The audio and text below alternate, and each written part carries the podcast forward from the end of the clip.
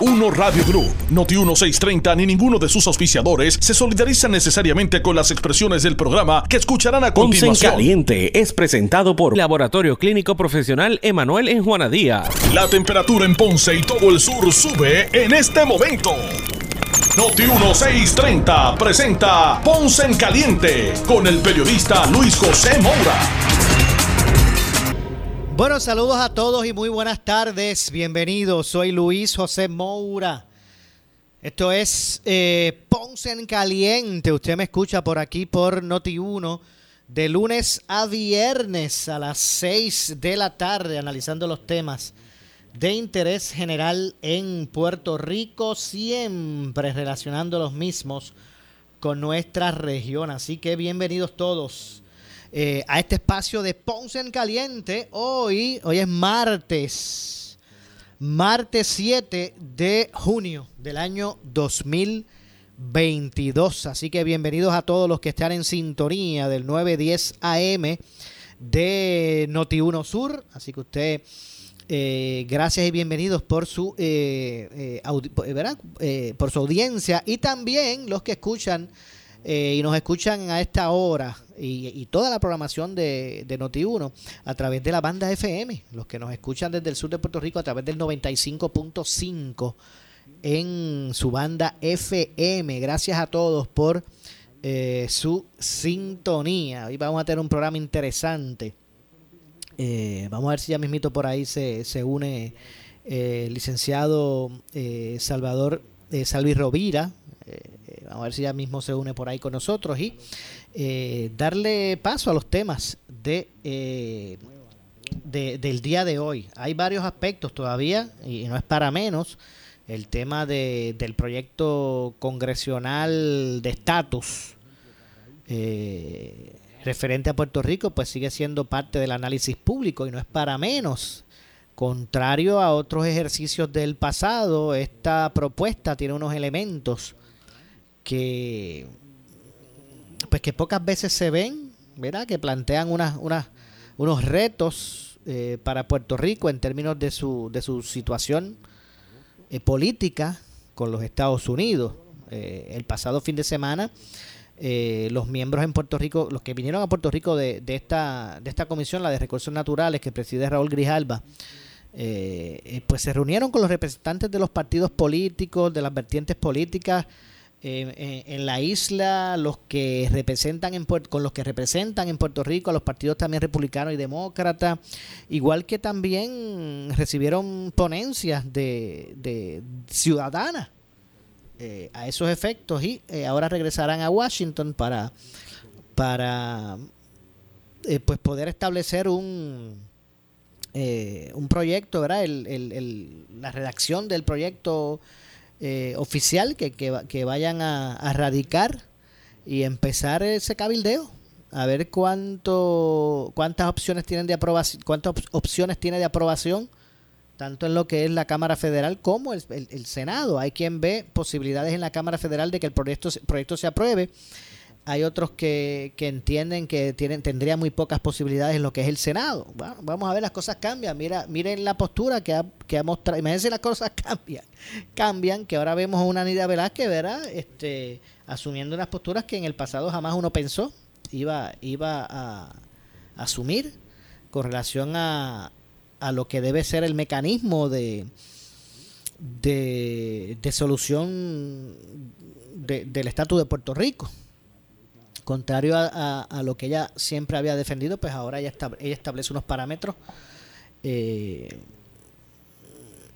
¿verdad? que van más, más, más dirigidos a, a lo que sería eh, la descolonización, descolonización de Puerto Rico. Porque precisamente ese es el concepto que ella trajo aquí cuando vino. Ahora, eh, este pasado, la pasada semana. Eh, y ella hablaba de, en todo momento de que de, de- del proceso de descolonización que pretende atender la medida. O sea, no, no, no habló de un concurso de estatus o una de preferencia. Ellos han tratado de, establecer que, que su iniciativa, en esta ocasión, eh, pues lo que busca es la descolonización, por eso es que ha habido tanta controversia de si debe estar el ELA actual, territorial y colonial en como opciones. Eh, vimos una idea de Velázquez que emplazó al sector del PPD en la isla, que bueno, pues si ustedes tienen una versión no colonial, no territorial de Lela, pues preséntenla. Eh, y pues fue una, unas posturas que en el pasado pues uno no, no necesariamente pues eh, veía que, fueran asumidas por, por esta congresista puertorriqueña por Nueva York que es una senior, o sea, eh, Velázquez no es, no es una rookie. O sea, hay muchos congresistas, créanme, que hay muchos congresistas que, no están muy familiarizados con lo que es Puerto Rico y su realidad. Y son, créanme que son muchos. Eh, y cuando ellos a ellos les llega algo a su escritorio de Puerto Rico, ¿qué es lo que dicen? No, no, no, mira, llámate a Nidia, que, que me diga ella qué es lo que hay que y, y, ella, pues en ese sentido, pues es la conciencia de muchos allí. En cuanto al aspecto de Puerto Rico, créanme que eso pasa. Hay muchos congresistas de, de, algunos sectores que, que no necesariamente eh, conocen las realidades políticas de Puerto Rico y cuando le llega algo a ese escritor dice, mire, llámame a Nidia que, que ella, para que ella me diga. Así que eso pasa, así que esa, eso es, esas son de las cosas distintas que uno está viendo ya, más allá de, de, sectores en Puerto Rico tratando de impulsar una medida. Esto pues nace del propio Congreso a través de la Comisión de Recursos Naturales, habla de, de medidas no coloniales, no territoriales, ¿sabes? Eh, dejando que se corra ese velo de lo que estableció Estados Unidos en las Naciones Unidas hace mucho tiempo el que el lenguaje sea más allá del de un proyecto de estatus de que de que sea de que ellos hablen de un proyecto de descolonización que sea vinculante que su resultado pueda ser eh, ordene su establecimiento. O sea que hayan resultados autoejecutables. Que uno dice wow la verdad es que al menos eh, yo no sé si ese proyecto va a llegar a a, plantear, ¿verdad? O a, generar el, mecanismo que, un mecanismo que Puerto Rico pueda atender su, su dilema. Eh, pero al menos, pues luce como que ya se está comenzando a hablar de una manera más seria.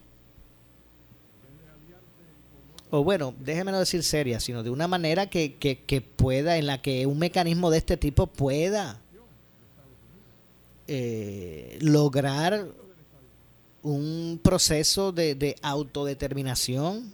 Está la controversia de si debe estar el ELA o no, el ELA actual. Pero estamos hablando de otra cosa. Eh, eh, Velázquez ha dicho que, que bueno, pues que si, si, si, hay un ELA no colonial, no territorial, pues que lo presenten. Pues yo me imagino que si eso es así, pues no puede haber, de, acuerdo a lo que ellos han dicho, no puede haber este oposición a que aparezca como opción. Digo, si es que es territorial o no, y no colonial. Eh, el asunto es que yo no sé si cuándo el, el, Partido Popular pues va, va, a enfrentar esta situación, porque hay muchos que piensan que, que el ELA no colonial, no, no territorial, el ELA no colonial, no territorial, esa definición de ELA no colonial, no territorial, pues para muchos es la, libre asociación o la república asociada. Pero recuerden que no todos dentro del PPD están dispuestos a dar ese paso. Hay algunos que sí. Si no, pregúntenle a Luis Jaúl, a Luis Vega, a Vizcarrondo. Pero no todos dentro del PPD están dispuestos a dar ese, a tomar ese rumbo. Es más, hay, hay, personas como, líderes como, como Ángel Mato, que no tienen ningún, ningún empacho en defender el, el actual, la colonia. ¿Son los más, son los menos? Bueno, eso, sea, eso, eso es dentro del PPD, eso habrá que verse. Pero no cabe duda que, que hace, ¿verdad? Este, esta medida pues ha hecho interesante el, el tema. Ya estábamos acostumbrados a, a, cada cuatrienio pues atender esto en Puerto Rico, pero a nivel local, ¿verdad? Con las, todas las intrigas y los eh, y el tirijala y el, y el tira y tápate de, de, las intrigas políticas en Puerto Rico. En esta ocasión, pues yo no sé hasta cuándo, qué vuelo va a tomar final esta iniciativa. Que pues que se ha, se, ha, se ha presentado y se pretende impulsar a nivel congresional. Repito, ya los congresistas Velázquez, Grijalva, eh, Ocasio, eh, pues ya regresaron. No sé si se me queda alguien. Jennifer González, obviamente, la comisionada residente. No sé si se me queda alguien eh, de los que aquí vinieron a atender eso, ese propósito. Eh, pero, pero bueno, así que eso ha levantado, ha levantado eh, análisis en, en, Puerto Rico y no es para menos. Eh, en el caso del PNP y del sector estadista, pues, pues han visto en el proyecto aparentemente, ¿verdad? con la inclusión en esta iniciativa de Jennifer González, pues parece que los sectores estadistas en Puerto Rico o el PNP, pues le ve potencial a la medida. O sea que ya usted no escucha diciendo que ya la estadidad ganó, que si en las pasadas elecciones cogió el 53, que si... Ya usted no los, no, los, no los escucha, no a todos, no estoy generalizando, pero ya usted no los escuchan. Eh, como los escuchaban previo a, o posterior a las elecciones pasadas, que decían que ya esto estaba resuelto, que ya la estadidad ganó, que lo que había que pedir al Congreso era un acta de de, inclusión, ¿eh? de un acta de de, inclusión, porque la estadidad ya había ganado el plebiscito en Puerto Rico y que tenía el 53, pues ya, ya no hablan ni de ven potencial, mayor potencial en, ya no se habla de Tennessee, planes Tennessee, Revolú, y los cabilderos o los delegados, ni, ni el proyecto, ni, ni, el plebiscito, el resultado del plebiscito pasado. Ahora, pues aparentemente ellos ven esta vía como eh, la, ¿verdad? el rumbo adecuado. Bueno, Pierluisi los otros días dijo eh, yo no sé qué va a pasar con la medida, pero me parece que va por el rumbo correcto. Pues en ese sentido, esa es la posición que, que yo me imagino que hay algunos estadistas que están como que un poco deben estar un poco confundidos, pero ven acá, ¿qué pasó? El mensaje no era que no era que ya esto se había, no era que ya teníamos un mandato. Así que eh, desde ese punto de vista, pues eso es lo que hacia donde apunta. En el caso del Partido Independentista puertorriqueño, mire, no, no era, eh, eh, siendo un partido ¿verdad? Eh, intrínsecamente ideológico, el independentista. Aunque muchos pueden pensar que en las pasadas elecciones tal vez buscaron quitarle un poquito de prominencia a la propuesta política, su propuesta política, ¿verdad? o electoral, debo decir aunque hay algunos que piensan que el PIB, las pasadas elecciones, le quitaron un poquito de protagonismo a su razón de ser, de la consecución de la independencia, y tal vez pues prefirieron darle más énfasis a, su propuesta electoral per se. Eh, no cabe duda que siempre habían estado al lado de los estadistas y los estadistas al lado de los independentistas cuando se hablaba de descolonizar en eso, ambos sectores, que están en lados opuestos, pues siempre convergen, convergen ellos, ah, eh, ¿verdad? En, términos de, siempre lo habíamos visto así.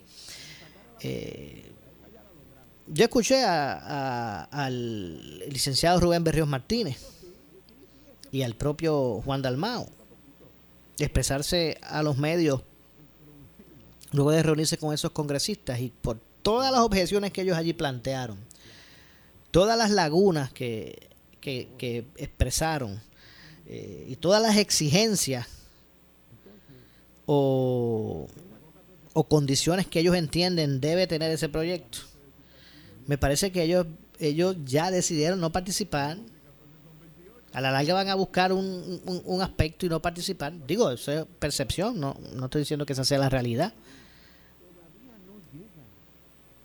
Pero cuando, cuando un cuando escuchas a un Rubén Berríos decir que, el resultado o cuestionar que un que, que, pueda ser autoejecutable el, el resultado de ese proceso, pues uno dice, pero ¿qué está pasando aquí?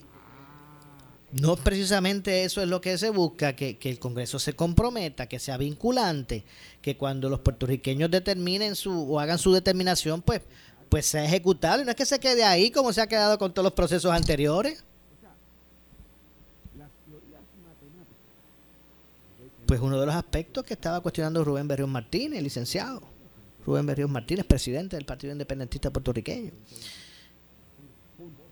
era cuestionar la autoejecutabilidad, por ejemplo, de, en el caso que si, si fuese la, la, que ganara, pues entonces él estaba, eh, él, estaba cuestionando que, que sea autoejecutable. Pues mire, yo, yo, yo creo que la línea siempre había sido, ¿verdad? Y, lo, y era lo que unía, por ejemplo, a estadistas y a, y a independentistas, era que, se buscara un, mecanismo de autodeterminación que, que fuera vinculante.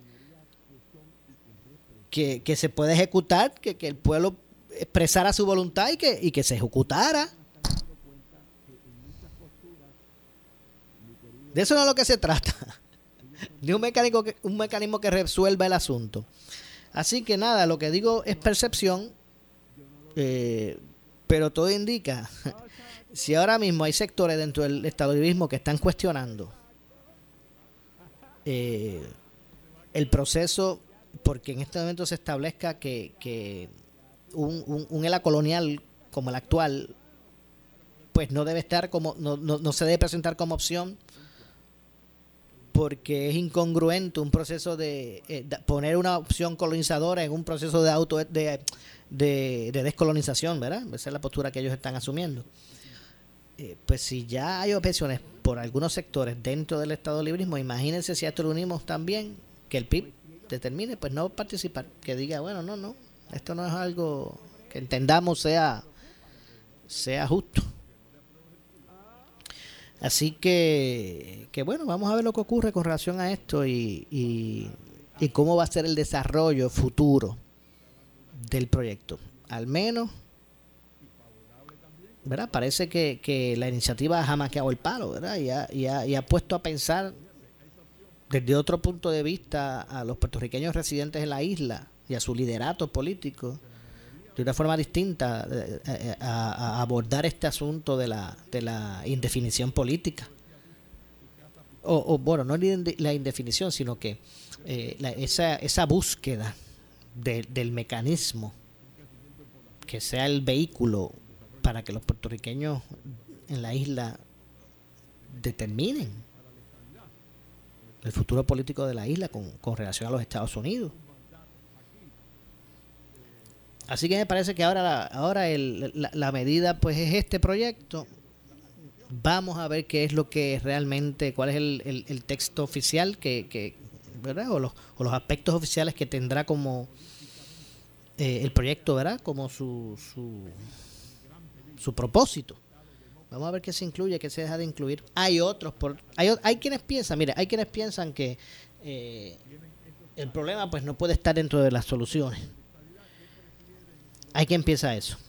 Hay otros que piensan que por el contrario deben eh, que se, hay otros que piensan que se debe se debe establecer eh, el mecanismo para que todos los sectores, incluso los colonialistas, pues tengan donde expresar su, su postura.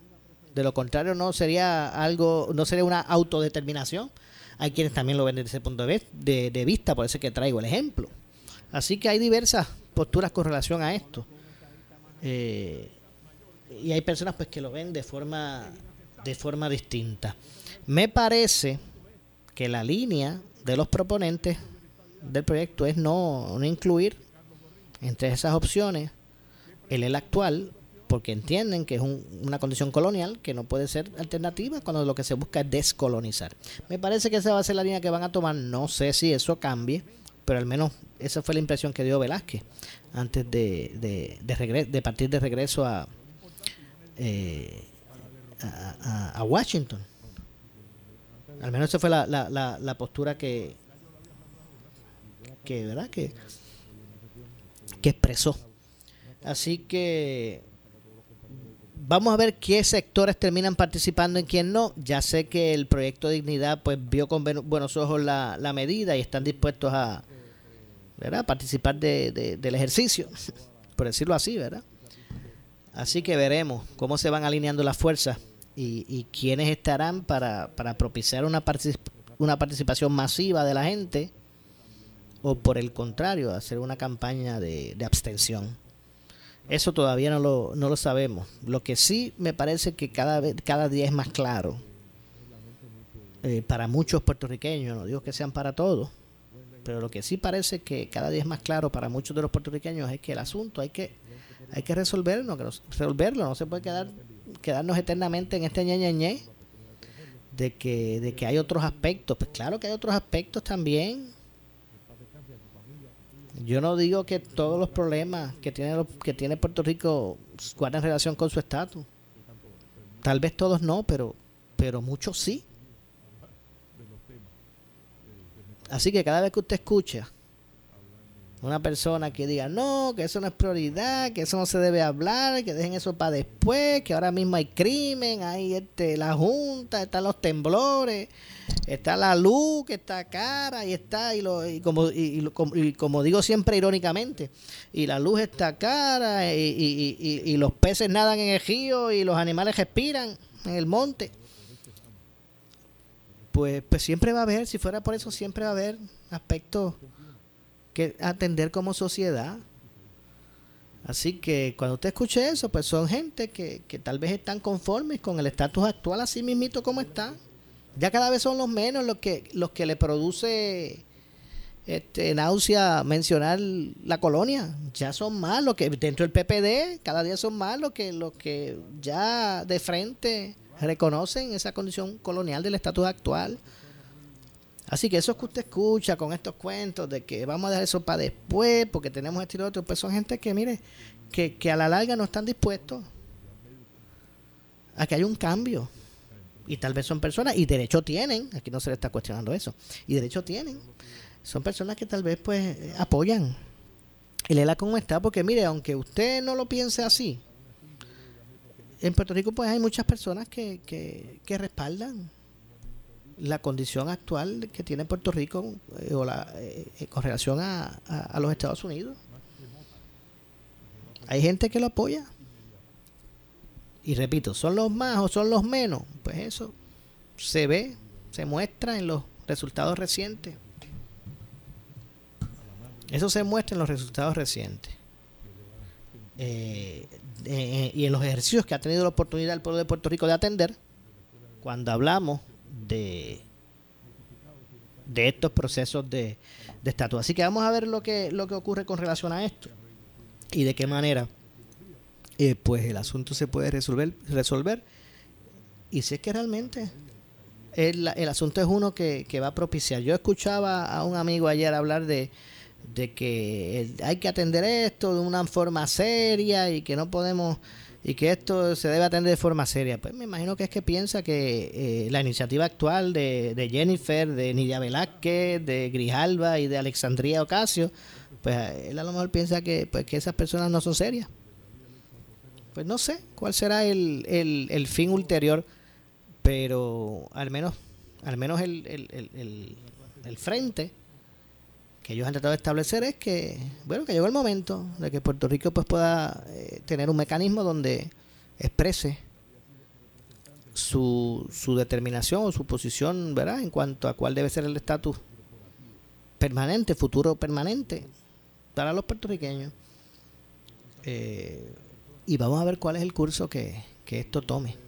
Esperemos que haya voluntad y que asuman el el momento histórico, los representantes de las vertientes ideológicas y políticas y sociales de, de, nuestro Puerto Rico para que para que converjan y todos vayan en algún momento detrás de un proyecto que pueda establecer el mecanismo para que para la autodeterminación de, los de, los puertorriqueños. Fíjense que digo autodeterminación porque eh, me parece que lo principal es esa, eso, que, que, esté ahí eh, expresada una voluntad de un pueblo hacia donde realmente quiere ir, teniendo las opciones que tenga que tener. Eso, ese es el debate, ¿verdad? Ese es el debate. ¿Cuáles son las opciones que debe haber o no? Pero que a la larga se propicie eso mismo, que, que, que Puerto Rico como, como pueblo, su gente, pues realmente exprese el camino que desea tomar en cuanto a esta bella isla del encanto y que entonces pues se pueda se puedan establecer esos mecanismos para que bueno pues para que así, así sea así que vamos a ver cuál es el curso que tomen la semana ustedes pendientes a Noti1, que ha estado dándole una cobertura seria a todo este ejercicio. Ustedes escucharon los programas especiales del fin de semana, cubriendo el ejercicio que se dio de estos congresistas con las diferentes vertientes políticas. Primero con los partidos se reunió, después con los partidos locales, después con representantes de los partidos demócratas y republicanos en la isla y también más adelante recibió ponencias de, de ciudadanos que han querido ¿verdad? Eh, eh, eh, insertarse en esta, en esta discusión. Así que repito, usted mire, pendientes a Noti1 para el desarrollo de todos estos temas. Es un aspecto que Noti1 pues, le, ha, dado, le ha estado dando seguimiento, como dije. Recientemente se hizo este programa especial. Así que vamos a ver cuál es el giro que tome todo esto y si finalmente va a llegar ese mecanismo, repito, que propicie una una determinación de, de los que aquí viven con relación a cuál debe ser el estatus eh, que prevalezca de cara al de cara al futuro. Así que bueno, estaremos atentos eh, a lo que ocurra con relación a toda esta situación. Más adelante y luego de la pausa también vamos a hablar de los proyectos de reconstrucción, pero desde el punto de vista de los proyectos de, reconstrucción del sistema energético. Ayer el gobernador fue abordado por varios eh, medios eh, con relación a este asunto. También mito también para efecto del análisis vamos a escuchar lo que lo que expresó el gobernador sobre este tema y esta y estas críticas de, de, esta percepción de que de, de la lentitud del desarrollo de los proyectos de reconstrucción, pero específicamente los del sistema eléctrico. Ya mismito y luego a la pausa vamos a escuchar lo que dijo el gobernador sobre ese sobre ese punto, ¿verdad? sobre ese asunto como punto de partida para el el análisis. Porque eh, ha sido mínima la el reclamo de fondos asignados para la reconstrucción energética, ¿por qué? La lentitud, ¿por qué? ¿Por qué ahora va a ser distinto? cuál es la expectativa de tiempo que tomaría. De todo eso abordó, eh, abordó el gobernador y expresó el, gobernador su, su punto de vista. Así que luego de la pausa vamos a estar, ¿qué hora, es? Las 6 y 28, vamos a estar este, luego de la misma pues trayendo esta parte en el análisis sobre, sobre este tema. Así que son también retos que, que tiene Puerto Rico como sociedad.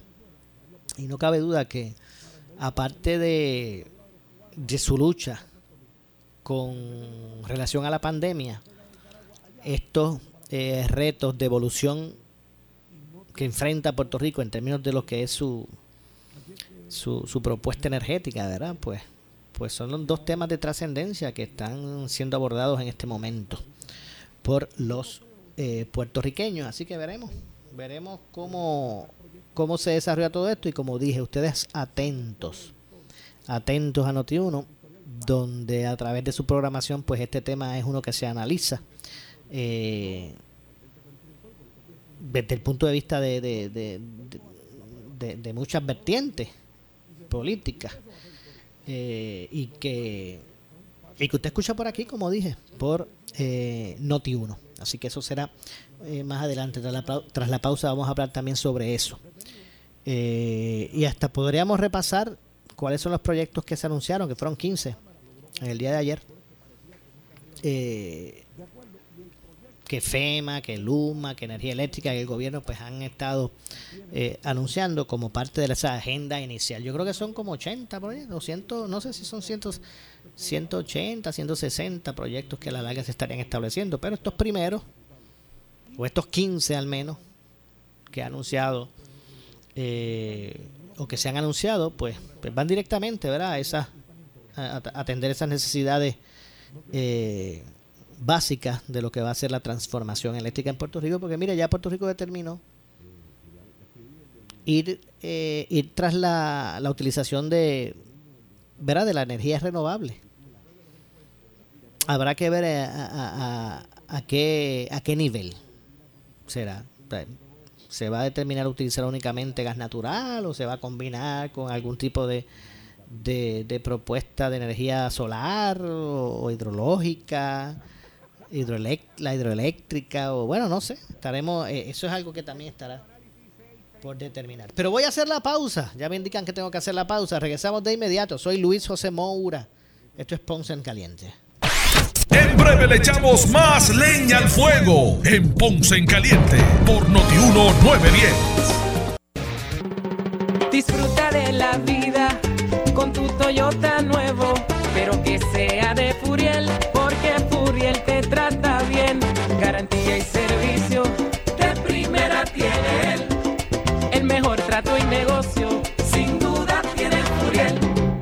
Furiel Toyota, Bayamón 625-5700, Río Piedra 625-3000, Ponce Bypass 284-2020. Si se trata de un Toyota, primero venga Furiel. Oscar Crespo y Asociados. Somos orientadores de casos de seguro social por más de 30 años, con el conocimiento y la experiencia que necesitas al momento de someter su reclamación. Consulte con Oscar Crespo y Asociados y sus atentos empleados le orientarán. Seguimos ubicados en el edificio de dos plantas, esquina frente al semáforo en la avenida Fagot, Urbanización Santa Clara Ponce, 787-642-2452, 939-217-6675. Estoy ready para la temporada de huracanes, para que no me falte la luz y para ahorrar dinero en electricidad. Ahora tengo placas solares de Genesis Solar. Hicieron un trabajo rápido, con garantía y lo mejor, el precio. Genesis Solar. Apréndete ese nombre y asegúrate de llamarlos. Que te coticen. Genesis Solar. Son los duros. 787-776-2400. Genesis Solar por su calidad de servicio, por su conveniente horario. Así es el Laboratorio Clínico Profesional Emanuel, siempre brindándote un servicio de excelencia con tecnología precisa y avanzada para un resultado confiable. Un laboratorio completo. Y los resultados los recibo rápido y hasta por email. Con servicio a industrias y también a domicilio. Haz de Laboratorio Clínico Profesional Emanuel tu laboratorio de confianza. Ese es el mío. Y el mío también. En Juana Díaz, llámenos al 260-5504 o al 580-0080. ¿Sufres de hemorroides y no sabes qué hacer? Ahora hay una opción. En AR Institute of Gastroenterology tenemos un tratamiento sencillo, eficaz y sin dolor para tratar las hemorroides. El sistema O'Regan es una alternativa sin cirugía para tu problema de hemorroides. Toma solo unos minutos y puedes regresar a tu rutina normal el mismo día. Dile adiós a las hemorroides. Visítanos en el edificio Barra Ponce Bypass, oficina 806 o llámanos a AR Institute of Gastroenterology para una cita al 787-259-8200. 259-8200. Dale cariño a tu Nissan. Henry Motors Nissan de Ponce. Te invita a las clínicas de servicio para vehículos Nissan. Cambio de aceite y filtro original por solo 28.95. Gratis. Diagnóstico computadorizado. Inspección de 25 puntos de seguridad. 25% de descuento en piezas y accesorios en inventario. Tasación de tu vehículo para vehículos Nissan 2005 al 2020. Del miércoles 8 al sábado 11 de junio de 8 de la mañana en adelante. En el Boulevard Luisa Ferré, antes Avenida Las Américas de Ponce. Separa tu espacio llamando al 787 495 0336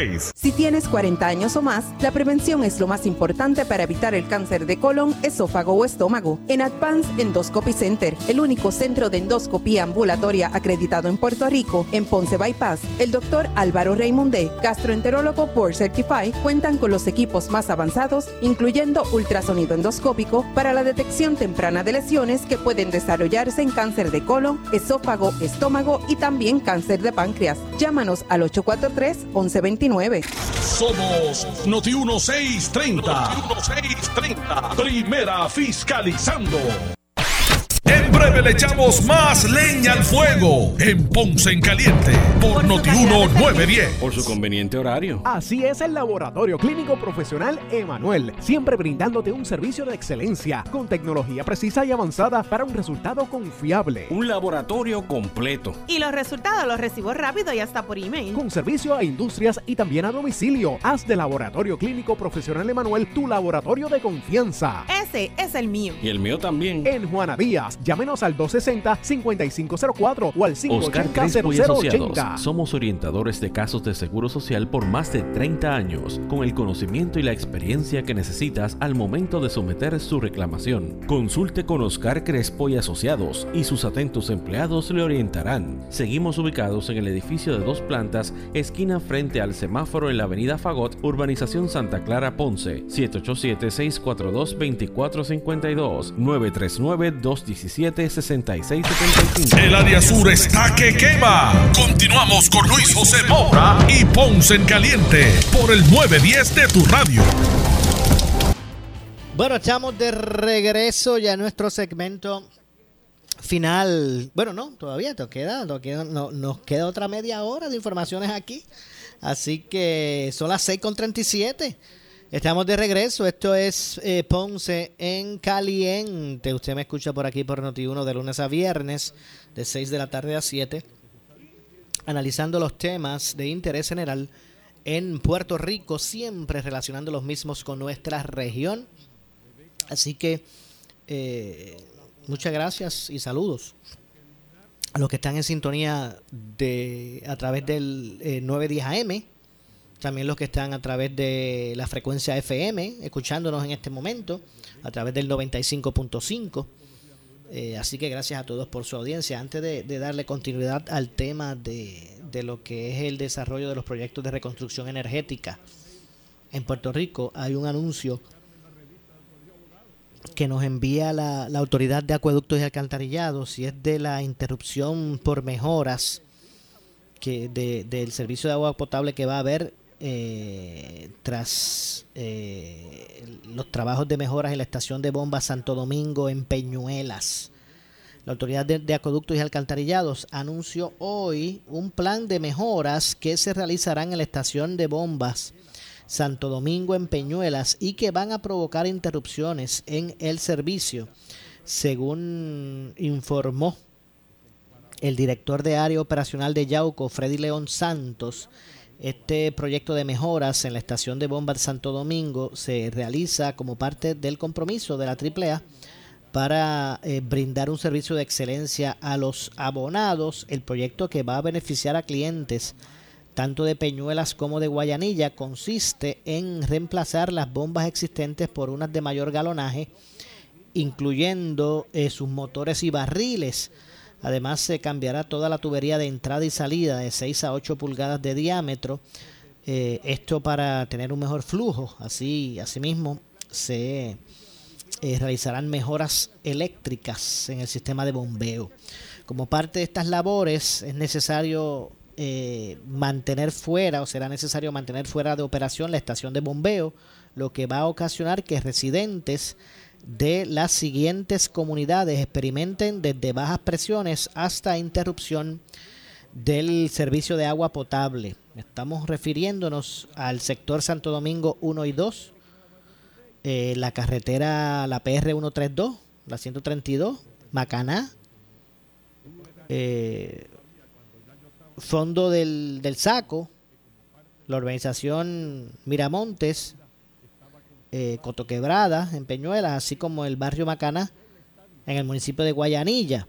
Estos sectores pues va- eh, verán desde interrupción del servicio hasta, hasta bajas presiones en lo que todo esto se, se, se trabaja.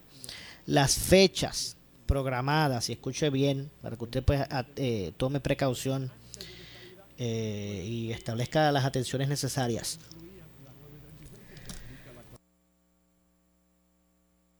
Para que pueda atender este, este, esta situación son las siguientes. Eh, mañana miércoles, mañana miércoles 8 de junio, mañana miércoles 8, eh, se van a iniciar los trabajos desde las 7 de la mañana hasta las 7 de la noche, de 7 a 7. Esto va a ser mañana, así que entre 7 de la mañana a 7 de la noche, en estos sectores que les mencioné y que voy a volver a mencionar, van a experimentar desde interrupción total del servicio hasta baja presión en algunos sectores. ¿Cuáles son? Eh, sector Santo Domingo 1 y 2. La carretera 132, Macaná, Fondo del Saco, la urbanización Miramonte, eh, y Cotoquebradas en Peñuelas, así como el barrio Macana en el municipio de Guayanilla. Eso, eso, esos sectores pues van a tener este, esta situación, así que a tomar precaución. Recuerden, mañana, os, repito, mañana, mañana miércoles 8 de junio, desde las 7 de la mañana hasta las 7 de la noche, el miércoles, después de esos trabajos, el miércoles 14 de junio, eh, de 7 de la mañana a 7 de igual modo. Y entonces, eso es el 14, el miércoles 14 y el viernes 16 de junio eh, se apagará la estación de bombas según sea necesario. Así que más o menos es el desarrollo de las fechas. Mañana miércoles, después el miércoles 14 y el viernes 16.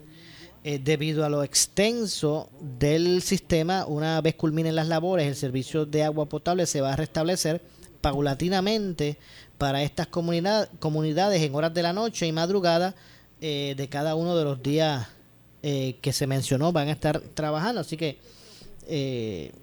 una vez se terminen todos los trabajos programados, pues Energía Eléctrica se asegurará que el suplido de agua potable sea uno mucho más eficiente para, para los abonados, puntualizó Lorna Santos al afirmar que la inversión final de esto es de 274 mil dólares de fondos propios de la Autoridad de Acueductos y Alcantarillados.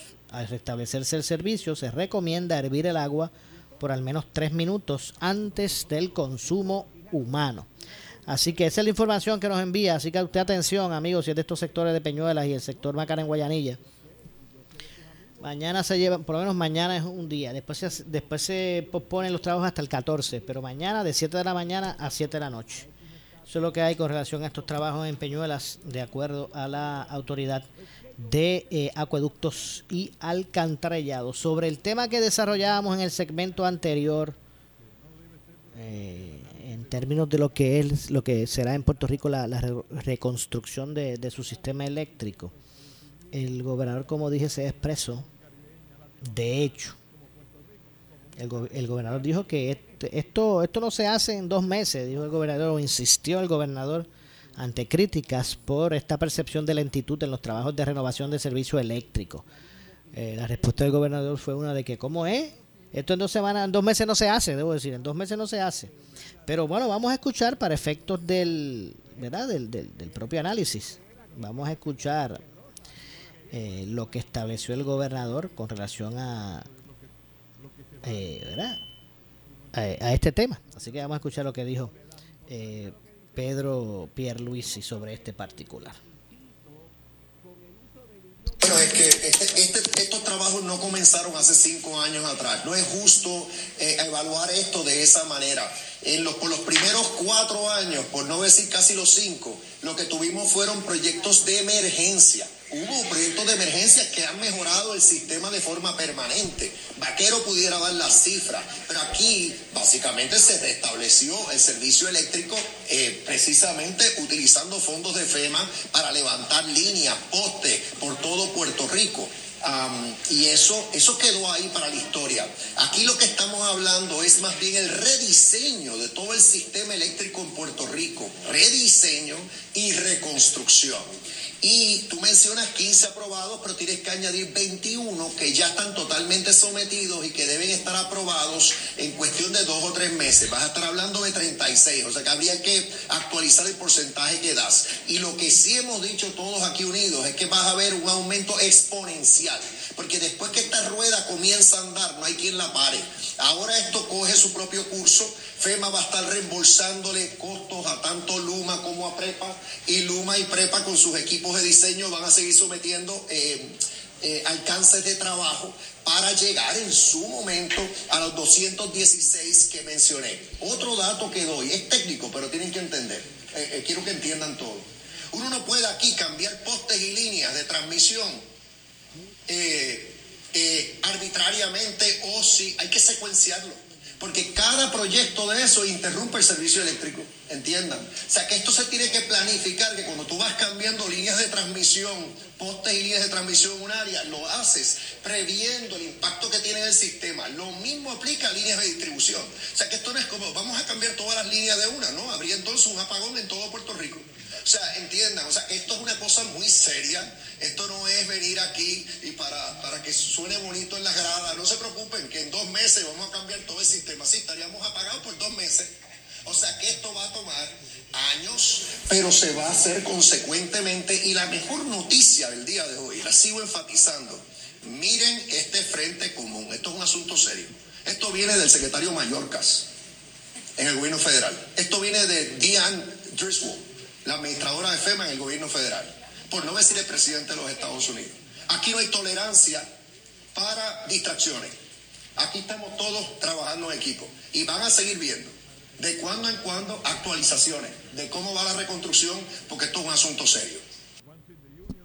Bueno, ahí escucharon lo, lo que expresó el gobernador. De hecho, realizó esta conferencia de prensa junto al coordinador general de la Agencia Federal para el Manejo de Emergencia, FEMA, José Vaquero. También acompañó el director ejecutivo de la Oficina Central de Recuperación, Reconstrucción y Resiliencia, lo que es el COR3, eh, eh, Manuel eh, Lavoy, Manolo Lavoy, también junto al director ejecutivo de la Autoridad de Energía Eléctrica, Josué Colón, junto a la vicepresidenta senior de ingeniería de los programas de Luma, y entre otros, donde dieron un resumen de los 15 proyectos aprobados por FEMA de generación y distribución de energía eléctrica para la isla. De acuerdo con el gobernador, esta, eh, esta reunión ¿verdad? fue eh, ordenada por los altos ejecutivos del gobierno de los Estados Unidos. Eh, ahí es que trajo la esta comparación del, del, frente, ¿verdad? Del, del, frente común de todos estos sectores. así, lo, así fue que se refirió como el frente común. Así que el gobernador rechazó que el proceso haya tardado cinco años desde el paso de María, eh, entre otras cosas. Además eh, de mencionar de eh, los 15 proyectos de los 15 proyectos aprobados, hay 21 que están en de los 15 proyectos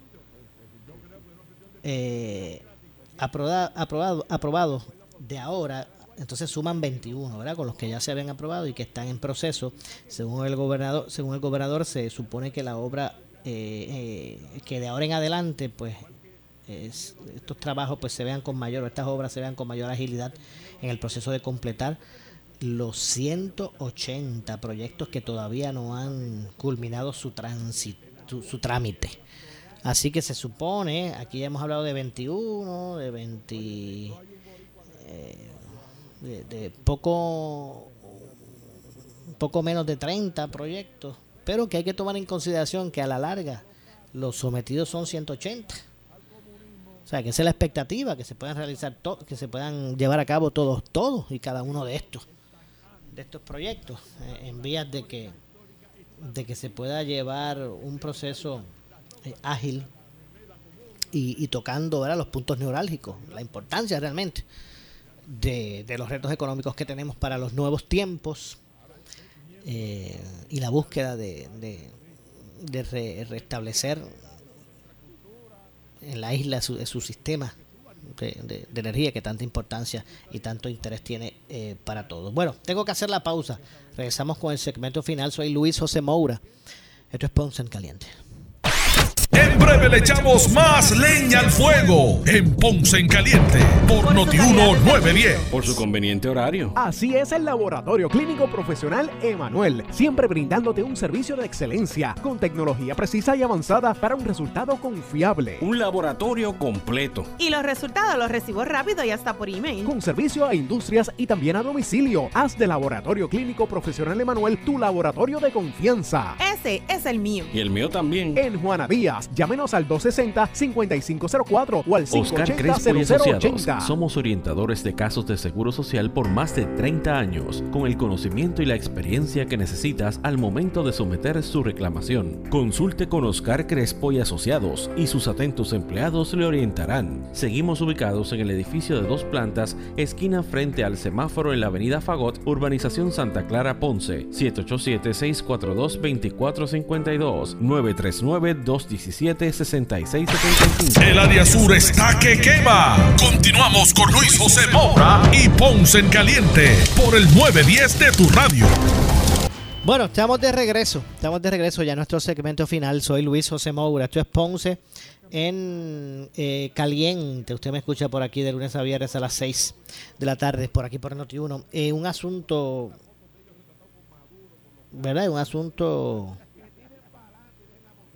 adicional eh, con relación al desarrollo de los temas Hoy fue derrotada en la Cámara de Representantes la medida que enmendaba las guías de pensiones alimentarias en Puerto Rico. Y es que la Cámara derrotó hoy a viva voz durante la sesión ordinaria la medida que buscaba establecer que en ningún caso que en ningún caso la pensión alimentaria fija, eh, eh, fijada será mayor del 40% del ingreso neto de un alimentante. O sea, este proyecto lo que pretendía establecer era que eh, el porcentaje, ¿verdad? O, la, o la, cantidad de pensión a pagar por un alimentante jamás sobrepase eh, o nunca sobrepase el 40% del ingreso neto de esa persona. Usted sabe que ahora hay unas, unas tablas y, una, y hay una, unas formas de establecer eh, quién, quién paga cuánto, ¿verdad? ¿Cuánto paga algún individuo? De, ¿Cuánto se supone que pague de pensión? Se toma en consideración sus ingresos. Eh, pues la medida lo que propiciaba era, lo que ordenaba era, y repito, eh, o buscaba establecer que en ningún caso la pensión alimentaria fijada eh, sea mayor al 40% del ingreso neto del alimentante. Pero lamentablemente se nos ha acabado el tiempo, vamos a ampliar esto mañana. Eh, pero ya ustedes saben, ese fue el curso de esa medida. Nos vamos, yo regreso mañana a las 6. Usted amigo y amiga que me escucha, no se retire porque tras la pausa, el gobernador de la radio, Luis Enrique Falú. Tengan todos buenas tardes. Ponce en Caliente fue auspiciado por Laboratorio Clínico Profesional Emanuel en Juana Díaz. La estación de la licenciada Zulma Rosario, WPRP 910 AM, W238DH 95.5 FM en Ponce, WNO 630 AM, San Juan, Noti 1 630. Primera fiscal. Uno Radio Group, Noti 1 630 ni ninguno de sus auspiciadores se solidarizan necesariamente con las expresiones del programa que escucharán a continuación. up.